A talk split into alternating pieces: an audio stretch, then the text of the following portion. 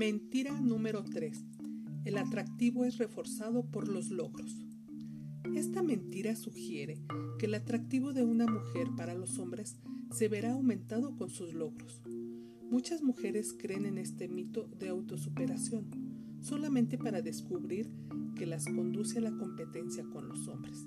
Competencia es apropiada en el mundo de los negocios, pero inapropiada en el terreno personal. Muchas mujeres contemporáneas se acercan a un hombre como otra prueba de pasar u otro trofeo que ganar. De alguna manera prevalece la idea de que los logros profesionales y el aumento de poder en el mundo conducen a un mayor atractivo para los hombres. Lo que los movimientos de liberación de los años 60 y 70 no predican o no siquiera parecen entender es lo que los hombres aprecian y valoran de verdad en una mujer.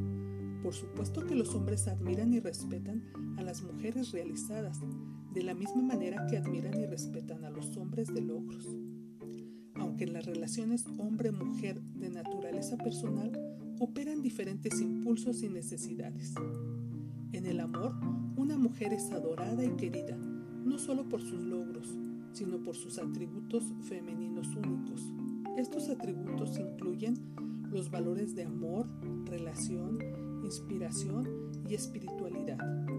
A menudo, la mujer moderna se disgusta y se siente muy desilusionada porque sus logros obtenidos con tanto esfuerzo no le han ganado la devoción del hombre ni han mejorado la relación entre los sexos, como lo prometió el feminismo.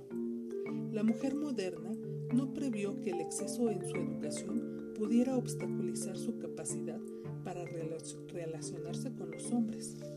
No obstante, las investigaciones estadísticas indican que mientras más preparada está una mujer, es menos apta para el matrimonio y tendrá muy pocos candidatos apropiados entre los cuales escoger.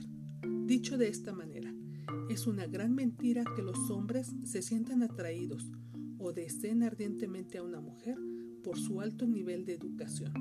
La educación formal puede ser un valor en el mercado, pero en asuntos del corazón puede ser una desventaja.